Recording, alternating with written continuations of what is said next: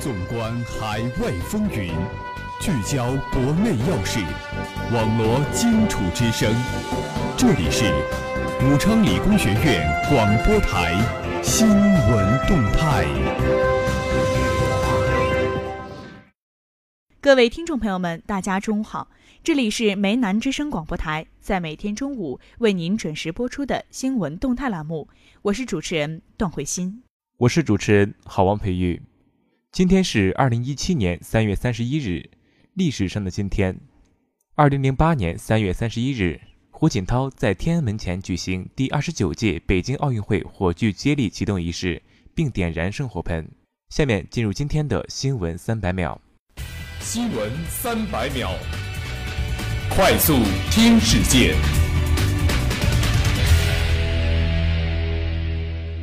习近平表示。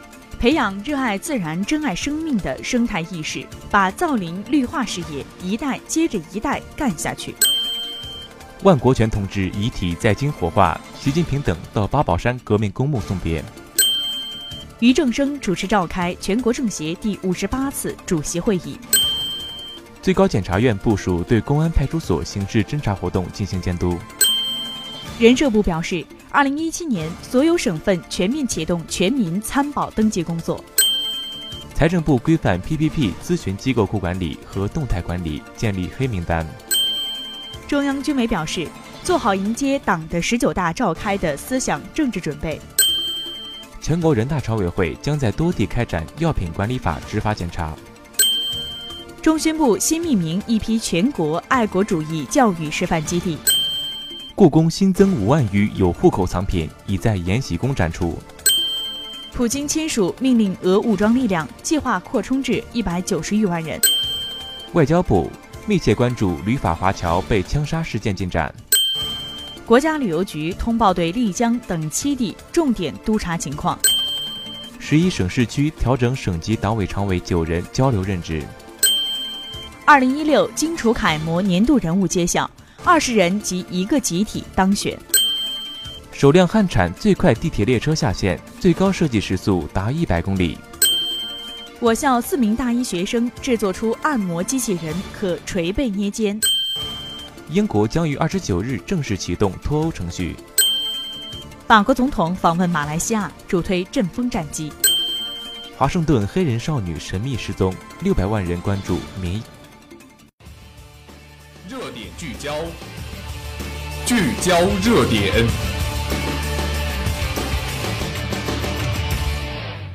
首先，让我们来共同关注国际新闻：数百万澳成年人未接种免疫疫苗，疾病传染风险增加。据澳大利亚广播公司报道，在澳大利亚，成年人成为未注射免疫疫苗的最大群体。在四百一十万名未接受疫苗注射的澳大利亚人中，成年人占百分之九十二，达三百八十万人。因此，提高成年人疫苗注射率会大大降低其患病和死亡风险，减少病毒传播几率。最新的疫苗接种报告指出，每年只有百分之五十一的澳大利亚中老年人会接受政府提供的全部免费疫苗，而这一比例在儿童群体中为百分之九十三，青少年群体中为百分之七十三。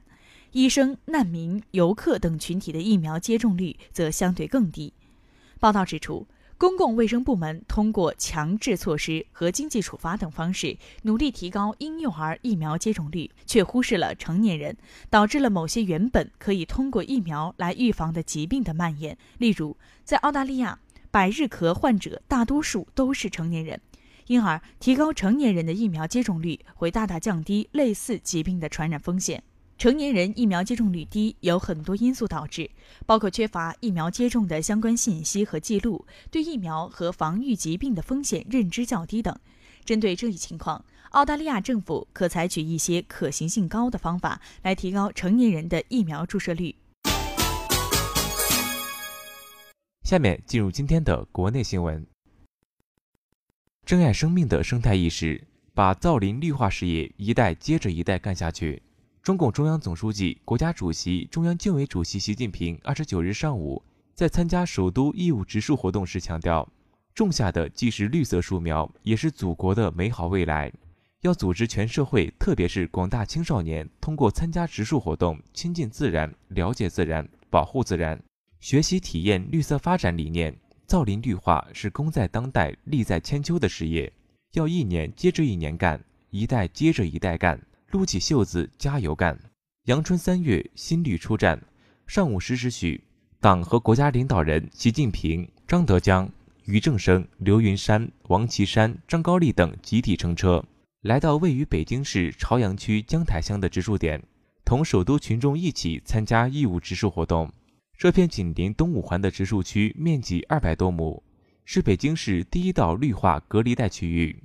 该地原是江台乡余家村所在地。二零一五年十月，按照有序疏散北京非首都功能的要求，余家村整体拆迁，腾退出这一块地用于绿化建设。看到总书记来了。正在这里植树的干部群众兴高采烈地鼓起掌来，热情向总书记问好。习近平向大家挥手示意，拿起铁锹走向植树点，同北京市国家林业局负责同志以及首都干部群众、志愿者、少先队员一起开始种树。挥丘铲土填入树坑，培实新土堆起围堰。习近平接连种下白皮松、西府海棠、银杏、碧桃。每种下一棵树苗，习近平都同少先队员一起提桶浇水，还不时询问他们的学习生活情况。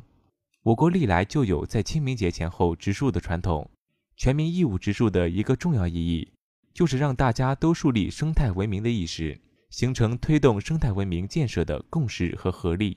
每年这个时候与同学们一起植树，感到很高兴。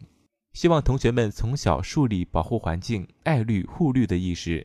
既要懂道理，又要做道理的实践者，积极培育劳动意识和劳动能力，用自己的双手为祖国播种绿色，美化我们共同生活的世界。接下来，让我们共同关注校园新闻：武昌理工学院考研考公学生带头人专题会暨受聘仪式顺利举行。为了解我校考研考公的过程中学生出现的问题。激励更多学生考研考公。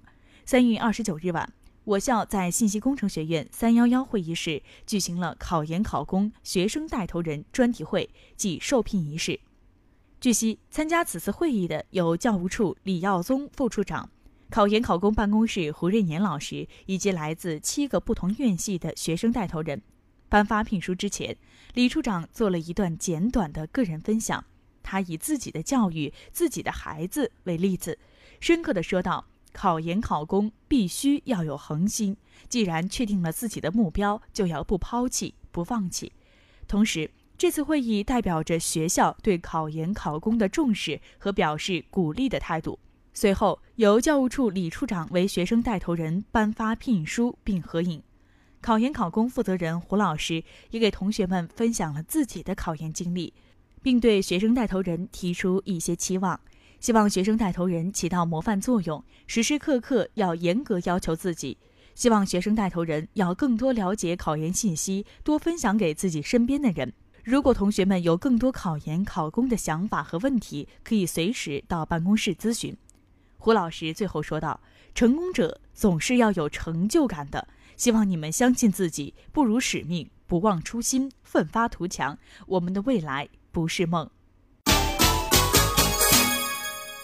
武昌理工学院开展故事邮局万人书信漂流活动。随着电话、短信、QQ 等通讯方式的出现，人与人之间的联系变得方便而迅速，但却少了一份特别的情愫。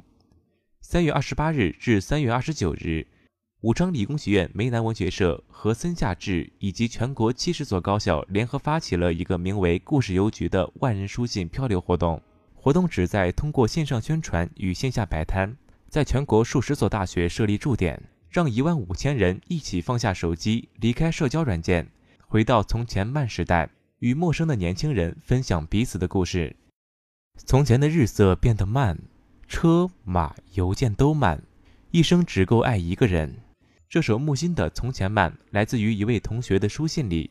当天的活动现场气氛热烈。吸引了一大批同学驻足咨询，同学们纷纷从设点处领取信封信纸，在信纸上写下各自的故事愿望，也有同学在信纸上写下对亲人朋友的祝福。甚至是对某个人的悄悄话，无不透露出真情实感。在写下自己的班级姓名与联系方式之后，同学们真诚地将信投入到信箱中。